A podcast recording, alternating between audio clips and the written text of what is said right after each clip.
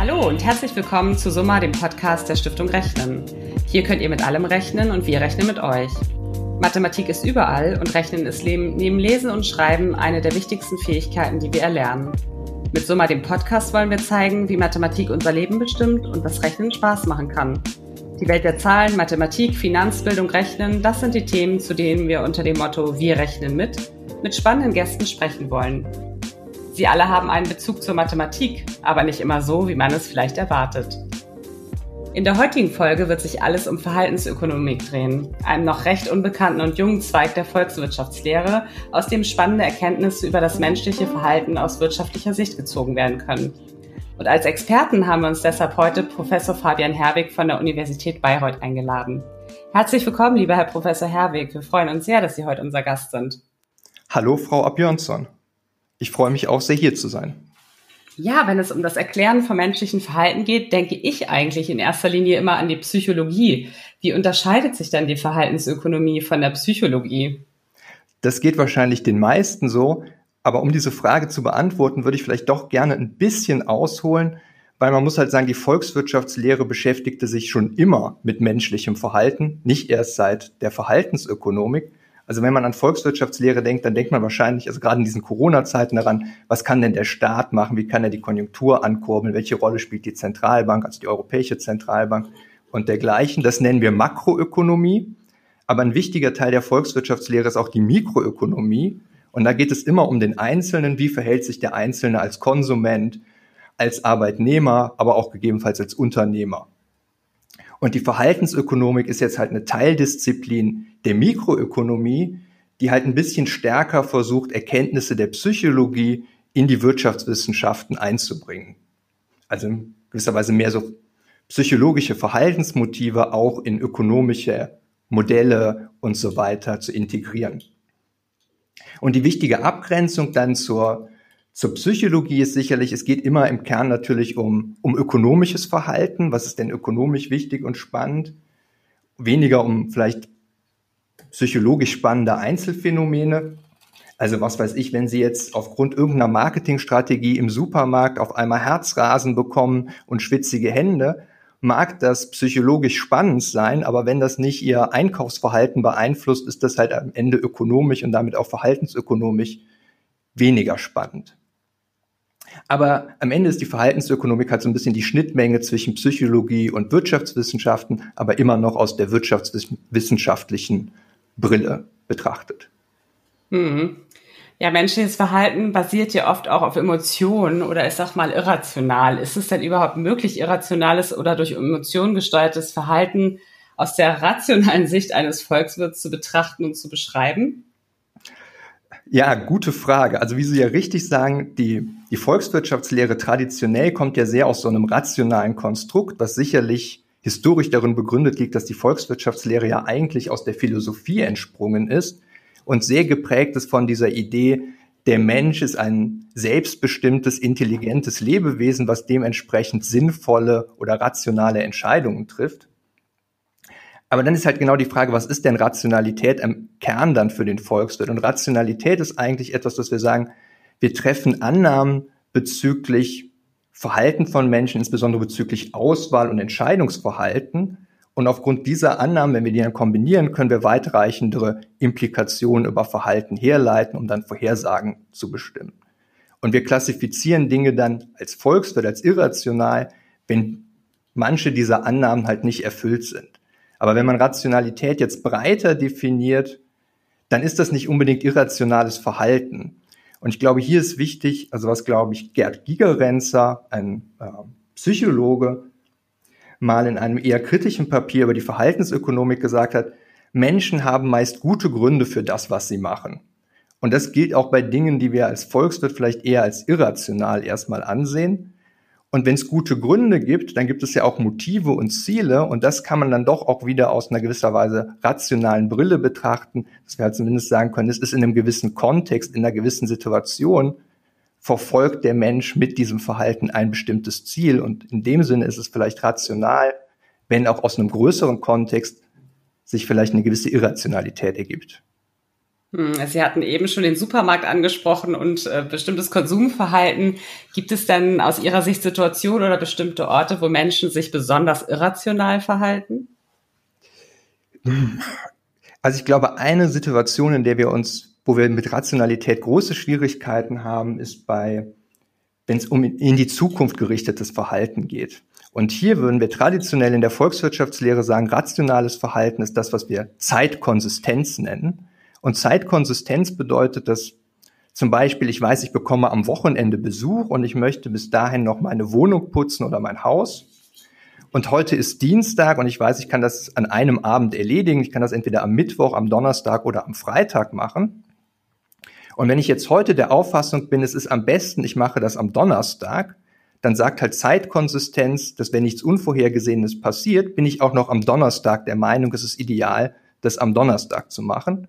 Aber wie sicherlich die meisten von uns wissen, wenn dann der Donnerstag kommt, dann denkt man, ah, der Arbeitstag war gerade so stressig, man hat so viel anderes zu tun, man schiebt es doch noch auf auf den Freitag.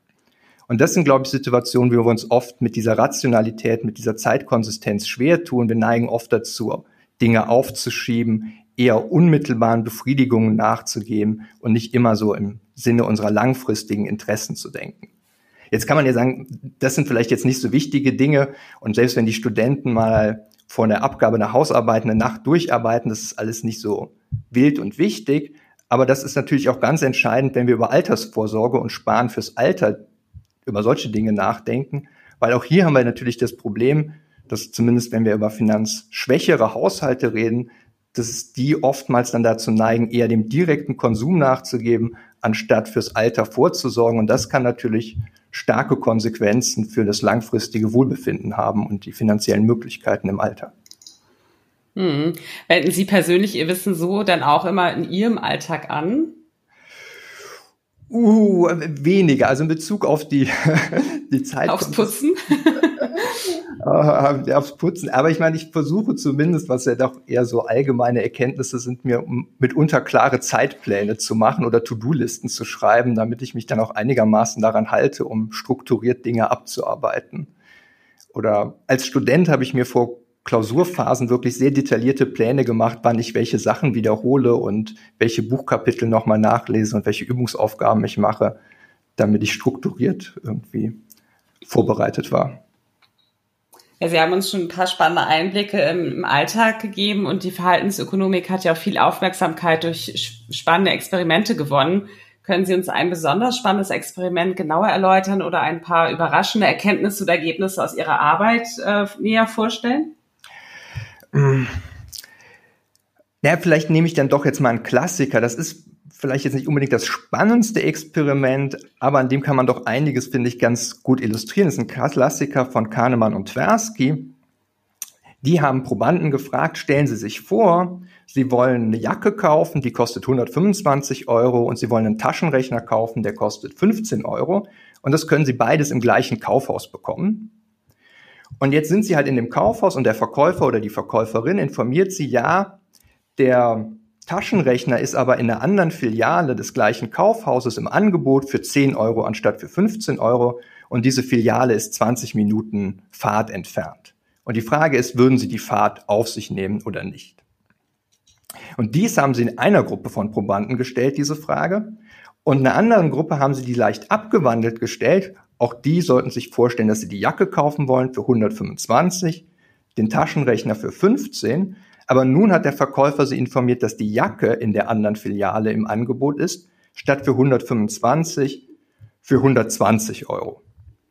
Also gut, in dem Originalexperiment, glaube ich, waren es Dollar, aber das ist jetzt ähm, egal. Und nicht überraschend, glaube ich, für die meisten ist jetzt, dass man sagt, na ja, die Fahrt nehmen eher die auf sich, die die fünf Euro auf den Taschenrechner sparen konnten, als die, die die fünf Euro auf, den, auf die Jacke sparen konnten. Aber eigentlich ist das aus ökonomischer Sicht, aus einer rationalen Sicht überraschend, weil der rationale Ökonom, der würde sich halt hier fragen, naja, was ist denn die Kosten-Nutzen? Ich spare halt fünf Euro und dafür muss ich 20 Minuten Fahrt auf mich nehmen und ist es mir das wert oder nicht? Und das ist eigentlich in beiden Situationen die gleiche Frage. Und deswegen sollte es keinen, wie wir sagen, Treatment Difference geben, keinen Unterschied in diesen beiden Gruppen, wenn die zufällig ausgewählt sind und hinreichend groß, was die Antwort auf diese Frage angeht. Und das gewisserweise das Problem oder das Irrationale hier ist, dass wir halt doch oftmals in so relativen Größen denken. Wir schauen auf die relative Ersparnis, die wir haben, die kommt uns einmal groß vor, einmal kommt die uns klein vor. Und nur wenn die uns groß vorkommt, dann sind wir auch bereit, ähm, diese 20 Minuten Fahrt auf uns zu nehmen. Und wenn die uns klein vorkommt, dann machen wir das eher nicht. Und das illustriert, glaube ich, was Wichtiges, was uns so im Einkaufsverhalten auch ansonsten beeinflusst, dass wir halt von den Alternativen, die es gibt oder den Kontexten mitunter stark beeinflusst werden und demnach die Produkte oder die Optionen, die wir haben, evaluieren und das nicht unbedingt in so einer abstrakten, losgelösten Weise machen. Hm, das war ein schönes Beispiel und da war ja auch schon so ein bisschen Mathematik drin und wir haben ja auch erfahren, welche Rolle Emotionen und Psychologie in der Verhaltensökonomie spielen. Wo würden Sie dann sagen, kommt die Mathematik da noch ins Spiel? Naja, wir Volkswirte, wir denken eigentlich immer über die Welt in mathematischen Modellen nach. Das liegt sicherlich zum einen daran, dass wir oftmals einfach mit Größen zu tun haben, die sich in Zahlen messen lassen, mit Preisen, mit Mengen und dergleichen. Das heißt, wir versuchen immer mathematische Modelle zu bauen. Und mathematische Modelle haben halt auch den Vorteil, dass wir nicht nur so qualitative Aussagen treffen können, sondern mitunter halt auch quantitative Aussagen, also gegebenenfalls der Preis sinkt, wie viel mehr Produkte werden dann tatsächlich verkauft. Aber jetzt bezogen auf die Verhaltensökonomik, also was wir da zum Beispiel machen, ist, wenn wir uns jetzt gerade diese Zeitinkonsistenzprobleme anschauen, dass wir sagen, wir versuchen eine Person so zu modellieren, dass wir sagen, die hat eigentlich zwei Ziele. Die hat so ein langfristiges Ziel, das eigentlich möchte ich fürs Alter vorsorgen, eigentlich möchte ich mehr Sport treiben, eigentlich möchte ich mich gesünder ernähren, aber die hat auch noch kurzfristige Ziele. Und das ist halt, ich möchte heute Abend faul am Sofa liegen oder ich möchte halt mir jetzt, obwohl es keine EM gibt, den neuen Fernseher zulegen, anstatt fürs Alter zu sparen und dergleichen. Und das heißt, wir modellieren dann eine Person mit zwei gewisserweise Maximierungsproblemen, die im Widerspruch zueinander stehen und treffen dann Annahmen, wann die eine eher greift und wann die andere und wie die Person sich dann entscheidet. Und das kann man dann gegebenenfalls auch noch mit Daten füttern, um das Modell etwas aussagekräftiger zu bekommen. Also kann ein Verhaltensökonom menschliches Verhalten vorhersagen? Naja, der Mensch ist ja zum Glück dann doch keine Maschine und deswegen, glaube ich, lässt sich das Verhalten des Einzelnen dann doch nicht immer so vorhersagen. Also vielleicht kann das Google irgendwann mit Big Data. Aber darum geht es ja auch nicht. Es geht ja nicht darum, die, das Verhalten eines Einzelnen exakt vorherzusagen, sondern uns geht es ja meistens eher darum, was wir komparative Statik nennen, dass wir sagen, also wenn sich etwas ändert, wie verändert sich denn im Schnitt das Verhalten? Also zum Beispiel, wir ordnen in der Kantine das Essen anders an, dass wir sagen, jetzt kommt vorne immer das Vegetarische, das Fleischmenü kommt dahinter, während es vorher vielleicht andersrum war. Und dann können wir sagen, ja, das wird dazu führen, dass mehr Personen das vegetarische Menü wählen, aber ich kann deswegen immer noch nicht sagen, ob Sie jetzt, Frau Björnsson, dann in der Kantine das vegetarische Menü nehmen oder nicht oder was Ihre persönlichen Präferenzen bei den konkreten Gerichten, die gerade zur Auswahl stehen, ähm, sind. Hm. Ja, viele beschäftigen sich ja auch gerade mit der Investition in Wertpapiere oder haben sich bereits schon mal damit beschäftigt. Das ist ja auch keine einfache Entscheidung, eher eine, die gut und rational überlegt werden will. Es gibt aber auch einen Bereich der Verhaltensökonomik, der sich gerade auf das in Anführungsstrichen schlechte Verhalten von Anlegern fokussiert hat. Die verhaltensorientierte Finanzmarkttheorie. Was steckt denn dahinter? Können Sie uns da vielleicht einen Einblick geben?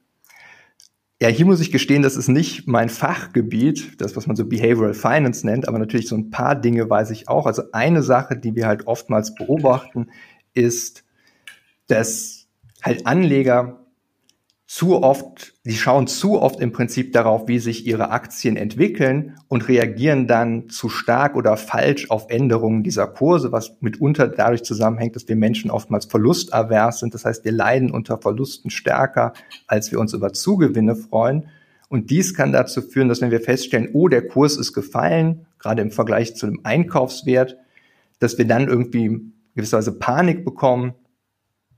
Äh, Entschuldigung, wir bekommen da keine Panik, sondern ähm, wir wollen nicht diesen Verlust realisieren und dann hängen wir zu lange an dieser, dieser Aktie, obwohl die eigentlich in einem Abwärtstrend ist, weil wir diesen Verlust nicht realisieren wollen.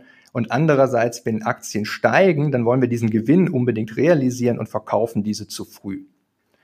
Oder eine andere Sache, die man oft beobachtet, ist halt, dass Menschen sich überschätzen und das ist gerade bei so Anlageverhalten fatal, dass wir halt glauben, wir wären in der Lage, die idealen Aktien herauszusuchen, um in diese zu investieren, obwohl wir eigentlich ja so gewissen nicht mal professionelle Anleger sind, ähm, zumindest wenn wir uns verschiedene Jahre hintereinander anschauen, in der Lage, den ähm, einen Index wie den DAX oder so zu überbieten.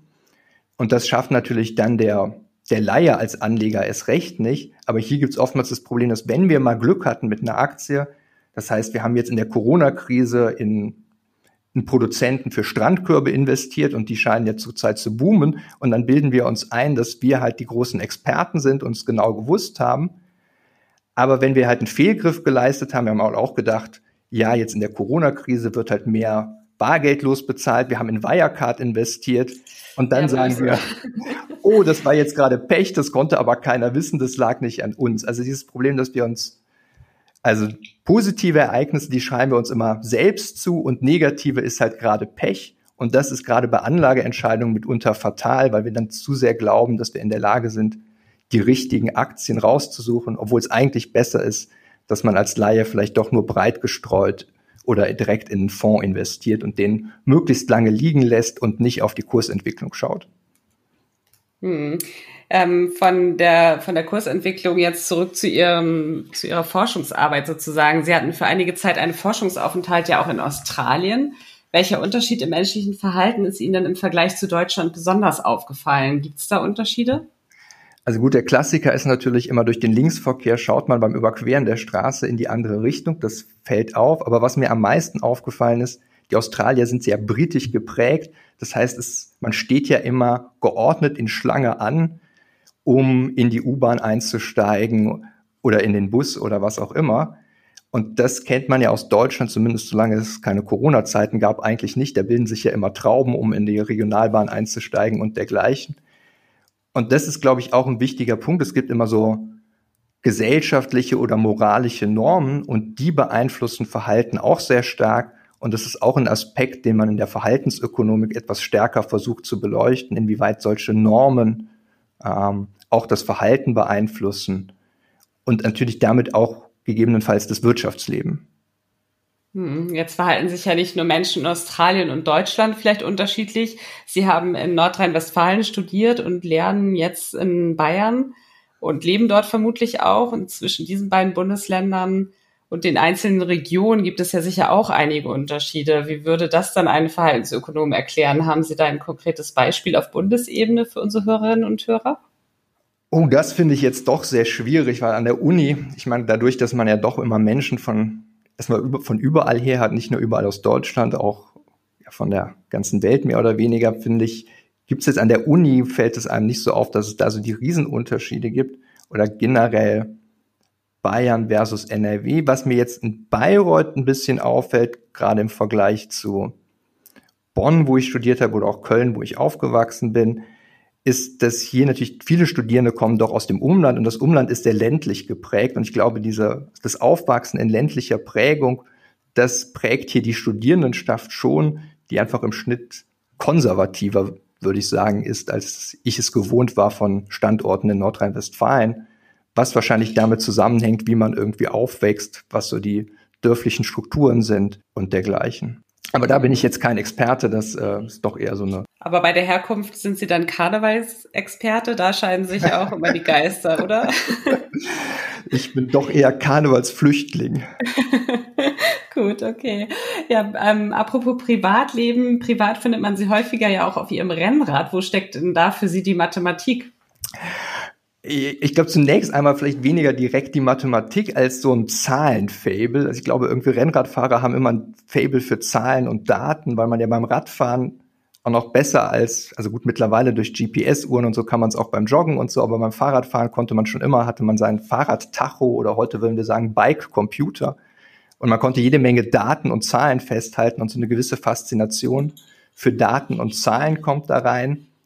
Aber mit zunehmender Professionalität oder eingebildeter Professionalität kommt dann vielleicht auch so ein bisschen so die Physik. Die Physik ist ja dann auch, auch sehr verwandt zur Mathematik rein und man fragt sich so, ein Kilo weniger auf den Rippen oder am Fahrrad, wie viel würde es denn einem erlauben, schneller den Hausberg hochzukommen?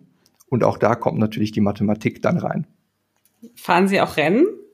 Nein, ich fahre nur privat. Ähm. Okay. Ja, und dann habe ich gesehen, Sie betreiben seit neuestem auch einen YouTube-Kanal, total spannend, in dem Sie aktuelle wirtschaftliche Themen erklären. Was hat Sie denn dazu motiviert?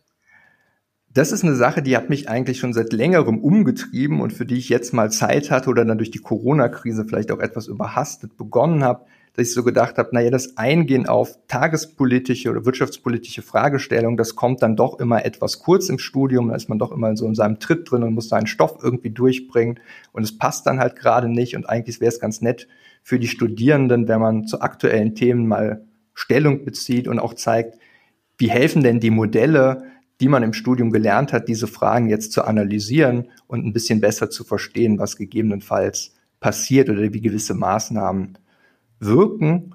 Aber neben dem habe ich auch vor, in Zukunft vielleicht so ein paar Clips dazu zu machen, zu wichtigen wirtschaftswissenschaftlichen oder auch verhaltensökonomischen Erkenntnissen und die dann einfach aufzubereiten, sodass sie vielleicht auch für eine etwas breitere Öffentlichkeit verständlich sind.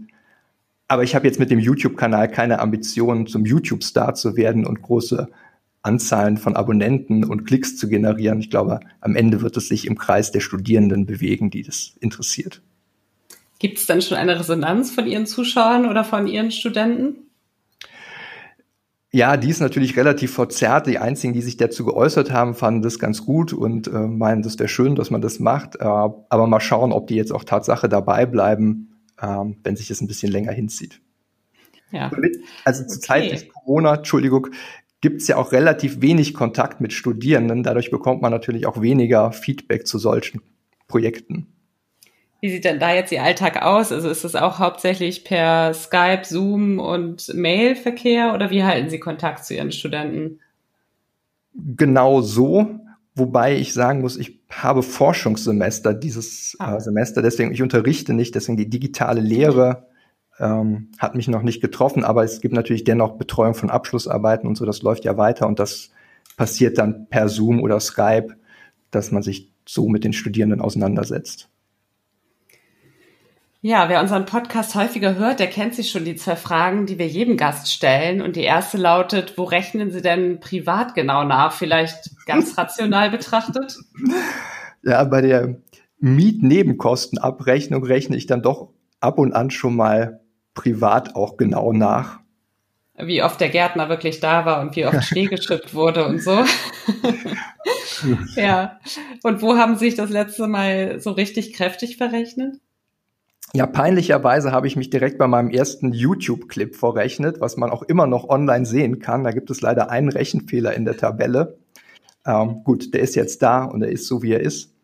Interessanterweise, die erste Person, die mich darauf aufmerksam gemacht hat, war kein Student oder kein direkter Kollege, sondern ein Kollege aus der Physik. Die Physiker rechnen anscheinend dann doch immer alles genau nach. Ja, wahrscheinlich, obwohl die ja immer nur so nah dran am Ergebnis sein wollen. Also die brauchen ja gar nicht wirklich das konkrete Ergebnis. Aber interessant. Zum Schluss bitten wir unsere Gäste immer einen Satz zu vervollständigen. Ihr Satz lautet, Verhaltensökonomen und Mathematik sind wie Punkt, Punkt, Punkt. Wie gute Geschwister die sich gut verstehen. Ja, schön. Vielen Dank für den Satz. Lieber Herr Professor Herwig, ganz herzlichen Dank für dieses Gespräch und die spannenden Einblicke. Ich wünsche Ihnen weiterhin ganz, ganz viel Spaß beim Radrennenfahren und ähm, viel Erfolg für den YouTube-Kanal. Da werden wir sicherlich noch einiges von Ihnen sehen und hören. Ja, vielen Dank und vielen Dank für die Einladung, Frau Abjons. Es hat mich sehr gefreut. Ja, und wenn euch unser Podcast so mal gefallen hat, freuen wir uns, wenn ihr so mal abonniert und eine positive Bewertung abgebt. Hört wieder rein, wir rechnen mit euch.